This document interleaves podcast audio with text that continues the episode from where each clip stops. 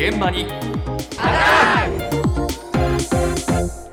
えー現場にアタック今朝の担当先ほど清原さんがね、えーはい。もう前振りしてくれましたけれども、この番組初登場の西村志乃さんに登場していただきました。おはようございます。おはようございます。おはようございます。西村さんはね、えー元瀬戸内海放送というところのね、アナウンサーもされていてその後リポーターもいろいろやってこられた方なんですけれども、はい。さあ今日はですね何のテーマですか？はい。今朝はですね、お歳暮についてなんですね。お歳暮、えーはい、一般的に12月の初旬から20日頃までがこのお歳暮を送る時期とされているのでもうすぐですね。そうですねはい、えーお歳暮の時期ですけれども今年はですねこれまではなかった特徴がいくつかあります。まずは一つ目の特徴、そごう西部のリーシング本部フード担当の平手健介さんのお話です。今年はコロナ禍の行動制限が解除された初めてのお歳暮を迎えるわけで、えー集うというところが特徴になるかというふうに捉えております。売れ筋の傾向といたしましては慣例的な定番のギフトというよりも皆で囲むお鍋の商材がよく売れていたりですとかあとはあのよりカジュアルなチーズケーキとピザのセットですとか普段お歳暮として扱うことがないようなものといった商材がよく伸びているというところがございます。どちらかというとあのお歳暮のギフトというよりも皆さんでシェアしていただけるようなものというのが傾向的にはあの売れ筋の商品となっております。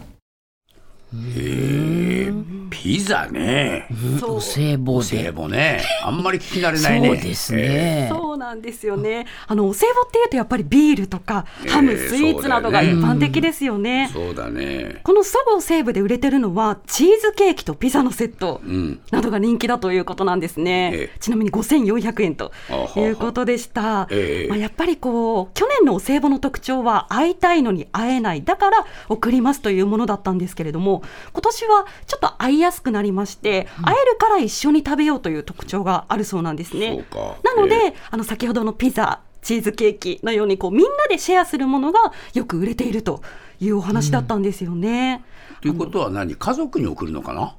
そういうわけでもないのか？ふるさとのああ、そうか。そうですあの家族に送って一緒に食べようと、なるほどはい、そういったものなんですよね。はい、このようにお歳暮のイメージとはちょっと違った商品が売れてるように感じたんですけれども、ええ実はこういった売れ筋の商品からも今年のお歳暮の特徴が見えてくるんです。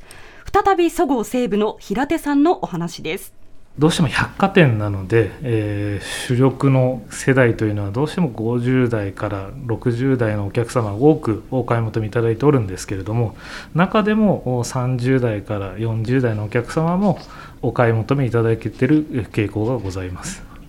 娘さん息子さんまたお孫さんの3世代にわたって、えーご利用いただけるより身近な商品を特に強く提案をさせていただいております。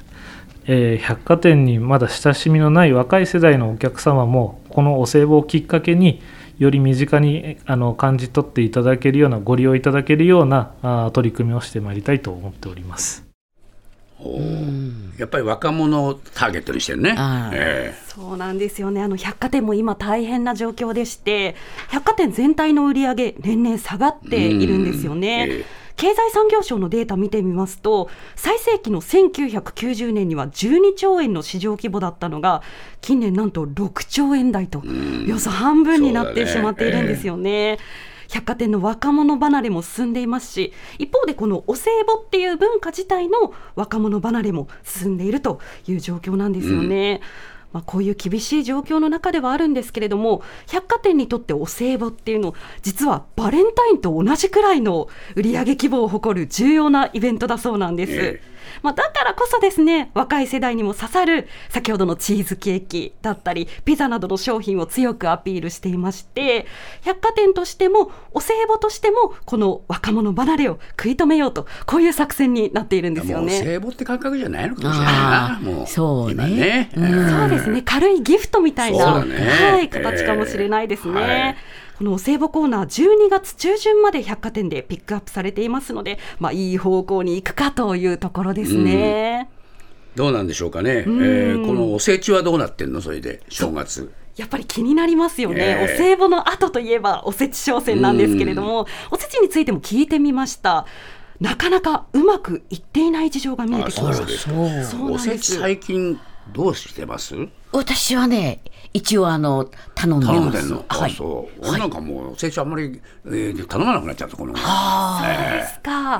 のまあ、どんな事情があるかというところなんですけれども、ええあの個人向けから複数人向けのおせちが人気だっていうところとあと若者向けの商品を増やしているよっていうところはお歳暮と同じだったんですね、ええ。ただおせちというとやっぱり欠かせないのは魚介類ですよね。ここにもう一つ問題があったんです松屋銀座店のおせちバイヤー田中翔さんのお話です実際その原材料の高騰というのが、まあ、やはりあの直撃した中でそもそも原材料自体が手に入らないとかちょっとそういった問題が残っていて、えー今までよりも数自体が作れないというような報告も受けました。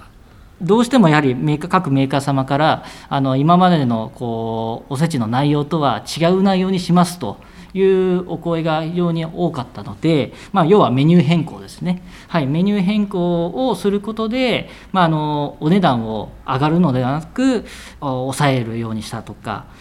まあ、そういったことで、まあ、工夫はされていらっしゃったなというところですね。そうか魚介類な、そうなんです。例えばですね、ロシアが一大産地のイクラですとか、カニの確保が難しくて量を減らしたりですとかあとメニュー変更をして別の食材に変えることでおせちの価格の上昇を抑えたりしているとそうですか。いうことだったんですよね。えで例えばこれまで1万円で買ってたおせちをこの原材料が高くなったことで2万円で買わなきゃいけないそんな状況になっているようでして。それじゃなかなかねみんな手出しにくいもんな、そうなんでえす、もう一体こうどのくらいの値段でだったら買ってくれるのか、うん。販売価格を決めるのも本当に大変だったと話してました。え。そうですか。買う側からしてみればね、値段で買うのか中身で買うのか、悩ましいですね。そうですね。まあこれあの買う側も試行錯誤してるけれども。そうそう。デパート側も試行錯誤だからね、お互いに悩みつつ、えーどの辺で折り合うかっていうのは、今年一つ見えてくるかもしれませんね。ジオポッドキャストで配信中。ゼロプリラジオ。聞くことできる。パーソナリティは LGBTQ ハーフプラスサイズなどめちゃくちゃ個性的な4人組クリエイターユニット。午前0時のプリンセスです。ゼロプリラジオ。もう好きなもん食べな。好きなの何でも鍋に入れたら鍋なんだから。マクド鍋に入れちゃおう。そしたら全部鍋。おならが出ちゃったことを何て言いますか？プリグランスバズーカ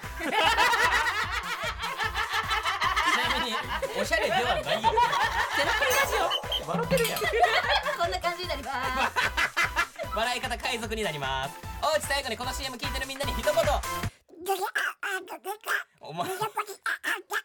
お前なんで言ったとにかく聞いてくださいゼロプリで検索ゼロプリラジオ毎週土曜午前0時に配信それではポッドキャストで会いましょうせーのほなまたゼロプリレディオ